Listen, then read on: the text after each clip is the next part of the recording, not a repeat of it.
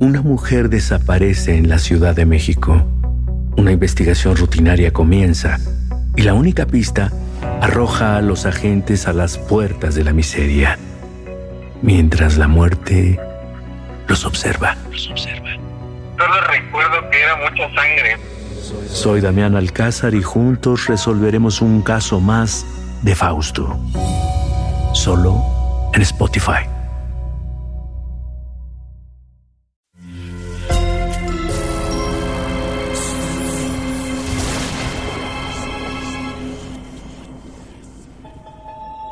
Portal Sonoro no se hace responsable de las visiones, pesadillas o encuentros cercanos del cuarto tipo que puedan suceder antes, durante o después de la experiencia. Para una experiencia sonora completa recomendamos audífonos para dejarte envolver por el mundo de experimentos retorcidos. Escucha bajo tu propio riesgo. Entender cuando un experimento es retorcido implica tener empatía con el sujeto de experimentación y al mismo tiempo comprender si el experimentador actuó de manera inadecuada, perversa, sádica, cruel. Parece fácil lograr este entendimiento, requiere poco, pero los logros científicos, las aparentes justificaciones históricas y las normalizaciones nos ciegan. Y con esa ceguera a los experimentadores les construimos monumentos, les escribimos loas, nombramos auditorios en su honor y obviamos el sufrimiento del sujeto de experimentación. Abramos ahora la puerta de esa idea en tu mente. Siglo XIX, sur de los Estados Unidos. La esclavitud opera abiertamente como sistema. Los esclavos y esclavas trabajan como mano de obra en el campo o como servidumbre en las casas.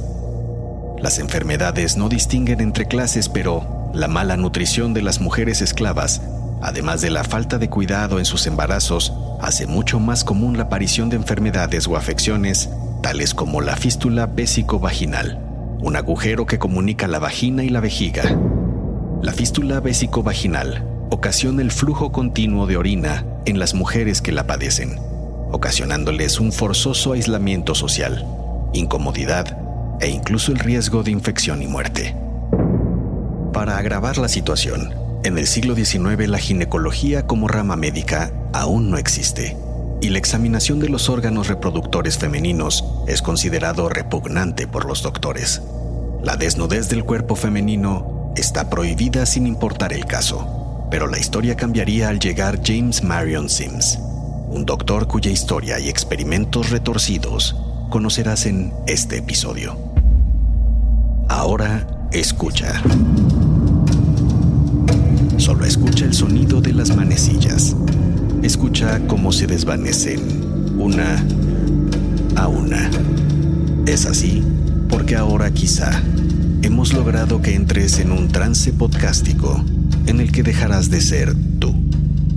Y hasta que escuches las manecillas nuevamente, mi voz te permitirá entrar unos minutos en la cabeza de Ana, una ayudante médica de 25 años en los años 50 del siglo XIX.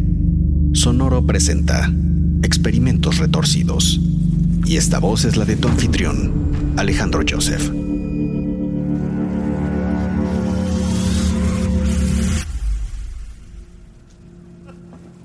Señor, por favor, estése quieto. No es lo peor perder el dedo meñique. Pronto podrá seguir con su vida casi normal. Pero si se sigue moviendo, seguirá manchando de sangre el consultorio y no lo puedo suturar. Entra un hombre con levita, pantalones angostos, botas altas y pañuelo al cuello. Detrás de él, sudando y con poco vigor, llega una mujer afrodescendiente, joven, de unos 18 años, según calculas. Tom, qué milagro. Doctor. El hombre regresa el saludo a tu jefe. Le dice que ahí le traía a Lucy para que la repare, porque desde que dio a luz a una niña hacía dos meses, no ha podido retener líquido. Ah, no puedo hacer nada por ella. Lo sabes bien. Tu idea de que el amo ha llevado desinteresadamente a su esclava a atención médica se desvanece pronto. Así esta mujer no me sirve para nada. En ese estado y sin posible mejoría, menos le pierdo muerta. Pero eso le pasa por seducir al tarado de mi hijo. Te repito que no puedo hacer nada por ella. No atiendo mujeres, Tom. Si te parece mejor, déjala en un cuarto para ver si con tés y hierbas podemos aliviarla un poco. El hombre se despide agradecido y mostrando familiaridad con Sims. Al cerrar la puerta, la mujer llamada Lucy se desploma. Te levantas a ayudarla. ¿Doctor? Ni me veas así. Es la verdad. No puedo hacer nada. Si la acepté fue porque fui el médico de la familia de Tom algunos años. Cuando vivía en Kobahachi. Sabes que normalmente refiero a las mujeres con el doctor Henry o McWhorter. Pobres. Teniendo que atender mujeres. Solo levanta a la muchacha y llévala a una cama. Muchacha, lo siento. No podré hacer nada por ti. Llévala a la cama junto a Betsy. Llevas a Lucy con cuidado a una pequeña cabaña al fondo de la casa. Conoces bien ese lugar. Es un pequeño hospital en el traspatio de la casa del Dr. Sims. Tiene en total ocho camas en las cuales atiende en ocasiones a algunos esclavos afrodescendientes que selecciona él mismo, pero rara vez a esclavas como Lucy. Al día siguiente, Doctor, un niño me ha reportado que la señora Merrill se cayó de su caballo y se encuentra grave. Urge que la vaya a ver. Señora Merrill, mujer rolliza y fuerte, de unos 50 años, querida y respetada por la comunidad, dedicada a lavar y coser ropa ajena. Le describes al doctor que la señora Merrill había salido en su caballo a pasear cuando el ruido de un enorme cerdo espantó al equino, ocasionando la caída de Merrill, cuyo impacto fue directamente en la pelvis, doctor que no atiendo mujeres. ¿Quién no lo entiende? Si encuentro algo asqueroso es revisar los órganos de la pelvis de una mujer. Ah. Vamos, pues. Pero no prometo nada. Al poco tiempo, tú y el doctor Sims arriban a la casa de la señora Merrill y entran a su habitación. La mujer se retuerce de dolor en una pequeña cama. El doctor se acerca a ti. Me da lástima esta pobre mujer. Señora Merrill, revisaré si tiene algún hueso roto. No parece haber nada fuera de lugar. Déjeme ver por acá. Ok. No, no, no, no. Todo parece estar bien. ¿Qué siente, señora Merrill? La señora Merrill masculla por el sufrimiento y con algo de pena que le duele la espalda y tiene muchas ganas de orinar. Seguro tiene tenesmo, señora. Tendré que revisar sus órganos pélvicos. No se preocupe, la estaré mirando todo el tiempo a los ojos. Ah, si me permite. Ah, Muy bien, ¿qué tenemos por aquí? Ah, me parece que tiene el útero en retroversión a causa de un golpe. Muy a mi pesar le voy a pedir que tome posición en rodillas y codos para poderla examinar más a fondo. Cubres a la señora Merrill con una sábana y la ayudas a ponerse en esa incómoda posición. El sufrimiento de Merrill crece con la vergüenza. Más tarde te confesaría Sims que, al verla sufrir tanto, no había tenido el coraje de realizar el agresivo procedimiento como lo había aprendido hace años en el Charleston Medical College. Lo que sí hizo fue auscultar la vagina de Merrill con fuerza, tratando de corregir el problema sin aparentemente lograr nada y causando dolor en la paciente. De pronto, la señora Merrill dijo, Doctor, gracias, me siento mucho mejor. Y luego de eso se recostó de lado. Podías ver en la cara del doctor una expresión de incertidumbre y asombro. Era claro que no sabía qué había hecho para aliviar a Merrill pero tan pronto la señora se recostó de lado por completo, se escuchó un sonido semejante a un gas estomacal. Pero no procedía del estómago, sino de la vagina. La señora Merrill no podía de la vergüenza. Sin embargo, a juzgar por la cara de Sims, algo parecía haber atrapado su atención. ¿Doctor? Ana, ve subiendo todo a la carreta. Haremos un par de paradas camino a casa. Eh, eso es todo, señora Merrill. Solo repose un par de días. La carreta se detiene primero frente a la tienda de Hall Morse y Roberts. El doctor se baja corriendo, dejándote en la carreta, y regresa pronto con una cuchara de peltre en mano. De nuevo en camino, hacen una parada más en el edificio en donde Sims atiende normalmente a los pacientes blancos y se baja. Ahora regresa con dos de sus estudiantes, los cuales se suben a la carreta. Sin saber muy bien qué está pasando, los cuatro se dirigen finalmente a la casa del doctor.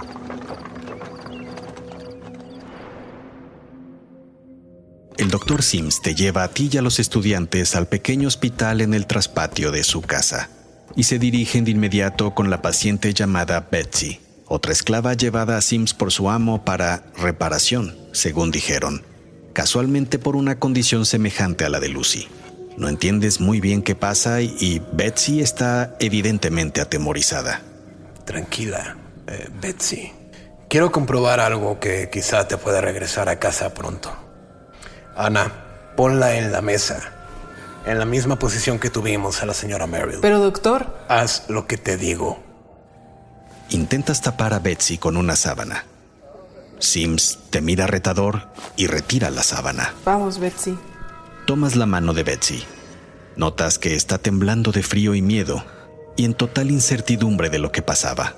Betsy se coloca en esa incómoda posición señalada, exponiendo su cuerpo a los demás. Los estudiantes se colocan uno a cada lado de Betsy, sujetando sus glúteos hacia afuera. A continuación, el doctor Sims dobla el mango de la cuchara de peltre y la inserta doblada en la vagina de Betsy para mantenerla abierta. Betsy aprieta tu mano fuerte y suelta un pequeño grito ahogado de dolor.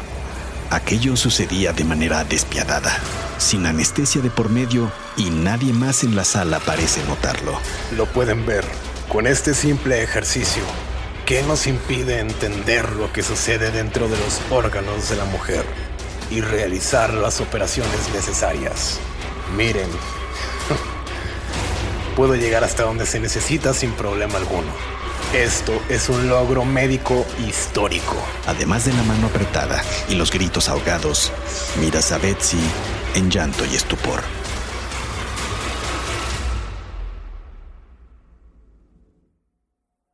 Los días siguientes, te toca ver cómo Sims entra en comunicación con los doctores a los que había remitido a mujeres esclavas por presentar síntomas semejantes a los de Betsy y Lucy. Intentaba convencerlos de que le regresaran a las pacientes bajo el argumento de que estaba en el filo de un gran descubrimiento. Buscaba activamente casos semejantes en esclavas en todo el país Prometía a sus dueños que no haría nada que pusiera en riesgo la vida de las esclavas y que se encargaría de los gastos relacionados con ellas. Además de esto, le tomó tres meses tener su instrumental listo, pero llegó el día. Ana, lleva a Lucy a la sala.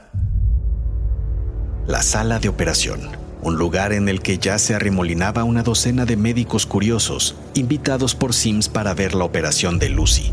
Cuando llegas por Lucy, tienes que hacer algo de fuerza para que no escape.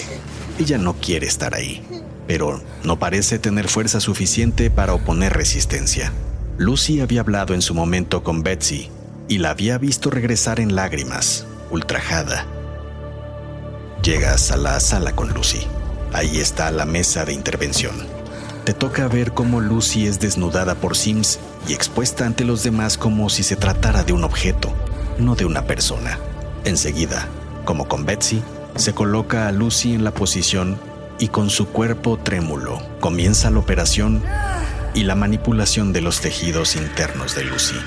Sus gritos de dolor son desgarradores y hacen eco de un lado a otro en tu cabeza.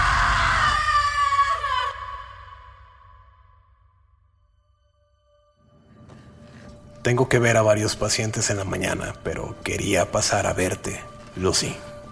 Fuiste muy valiente antier. Les comentaba a mis colegas que fuiste heroica. Son días de recuperación del trauma y el dolor de la operación para Lucy. La operación fue un éxito y cerré tu fístula. Veremos si el drenaje de orina que te puse es exitoso para así concluir tu recuperación. No fue así. A los cinco días de la operación, Lucy tuvo fiebre e infección en la herida como resultado del drenaje puesto por Sims. una nueva y urgente operación a Lucy tuvo que llevarse a cabo. La agonía fue extrema. Tejido aún vivo, nuevamente trastocado sin anestesia. Pero lo que te resulta más asombroso es la actitud fría y curiosa, más que de consternación, del Dr. Sims.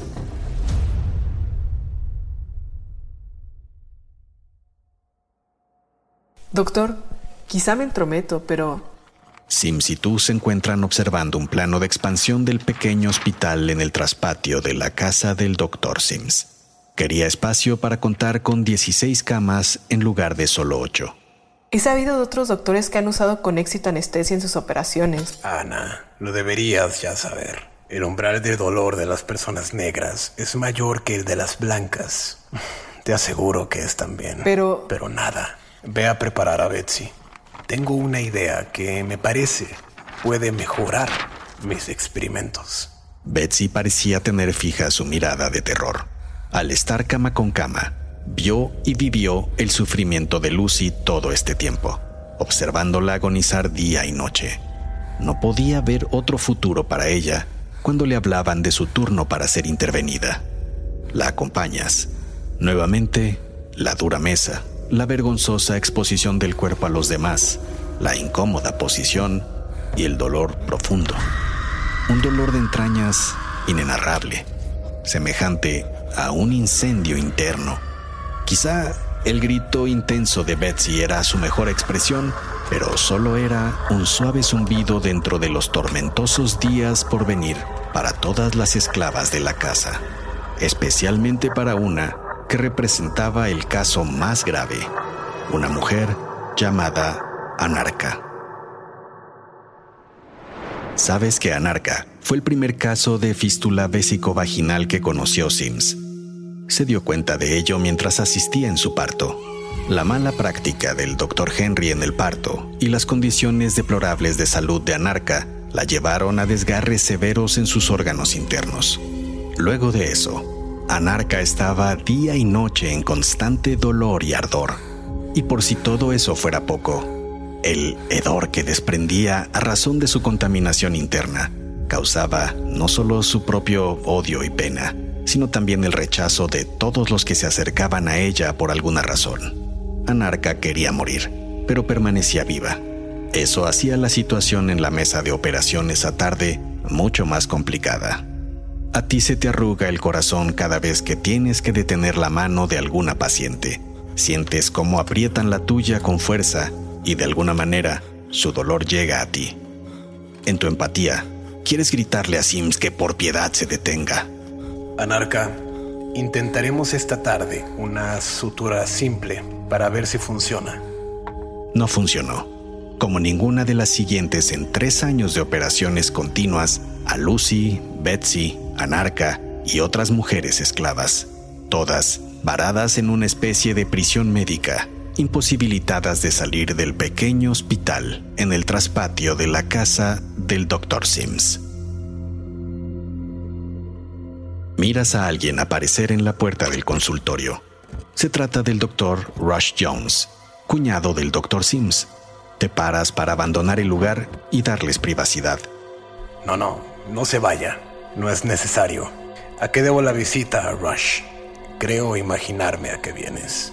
Buenas tardes también para ti, James, pero no vengo a hablar solo en mi nombre, sino en el de varios doctores. Al parecer no están ya ciertos del posible desenlace de tus experimentos.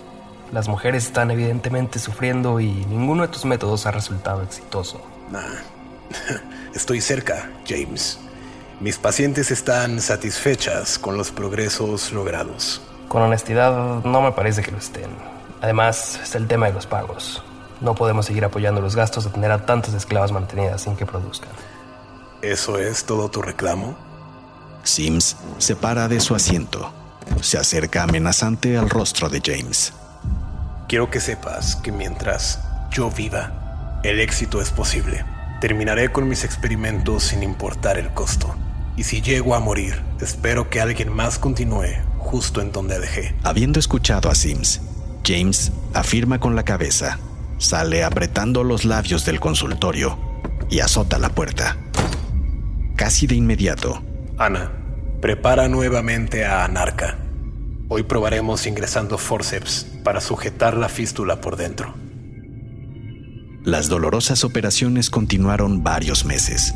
Las mujeres se encontraban en algo que podía ser descrito como un círculo del infierno.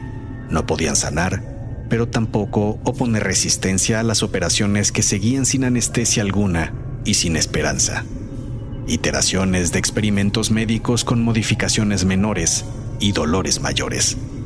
A eso se había reducido la vida del médico y sus pacientes esclavas. Ana, Ana, Ana, venga ahora mismo. Lo tengo. No reflejas ninguna emoción. La cantidad de veces que has visto al doctor decir que tiene la solución sin que sea así han sido muchas. Es hilo de plata. Llama a Anarca. Pero sería la operación número 30 de Anarca, doctor. Está muy débil. El doctor ni siquiera te voltea a ver. Tienes una sensación de que en realidad nunca te ha escuchado, ni tomado en cuenta. Al fin y al cabo, también eres mujer afrodescendiente, ¿no?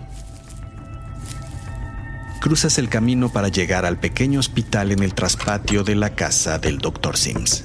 Te acercas a Anarca. Anarca, es hora nuevamente. Finges no percibir su olor, ni ver su cara resignada al terror que le espera. Le sonríes y ella hace lo posible por regresar la sonrisa. A paso lento, la llevas casi inconsciente a la sala de operación. Su cuerpo es tan delgado que la puedes colocar en la mesa sin asistencia de nadie.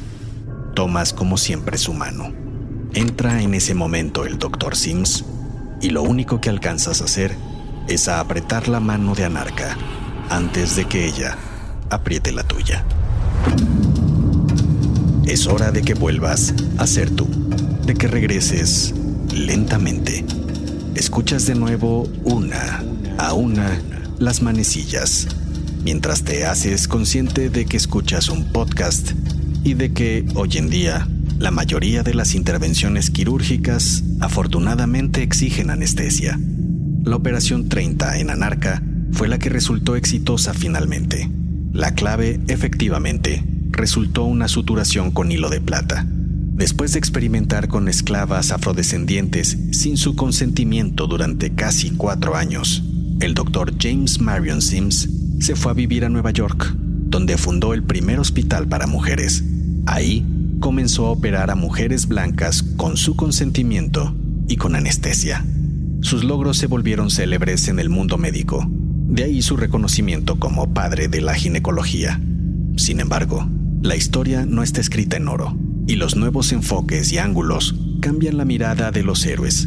Los monumentos caen, los auditorios se rebautizan, las loas se silencian. Eso quizá es el resultado de la empatía que todos requerimos. El Dr. Sims permanece como una figura controversial en el mundo médico por esos experimentos retorcidos.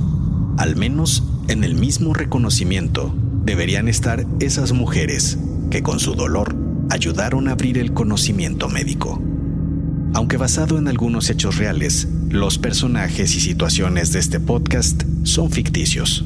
Si tienes curiosidad de saber más, puedes consultar la liga al diario de Sims y a otros materiales de este experimento en las notas del episodio. Yo soy Alejandro Joseph. No te pierdas nuestro próximo episodio, en el que exploraremos el llamado experimento monstruo.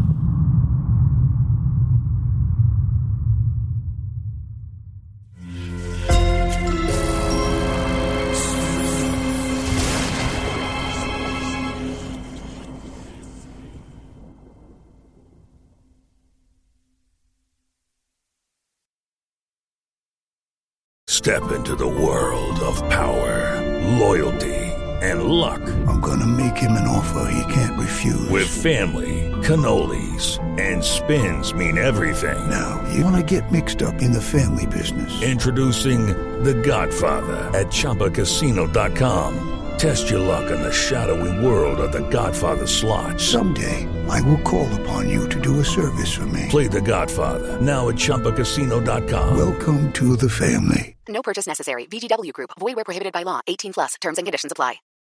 Una mujer desaparece en la Ciudad de México. Una investigación rutinaria comienza y la única pista arroja a los agentes a las puertas de la miseria, mientras la muerte los observa. Solo recuerdo que era mucha sangre. Soy Damián Alcázar y juntos resolveremos un caso más de Fausto. Solo en Spotify.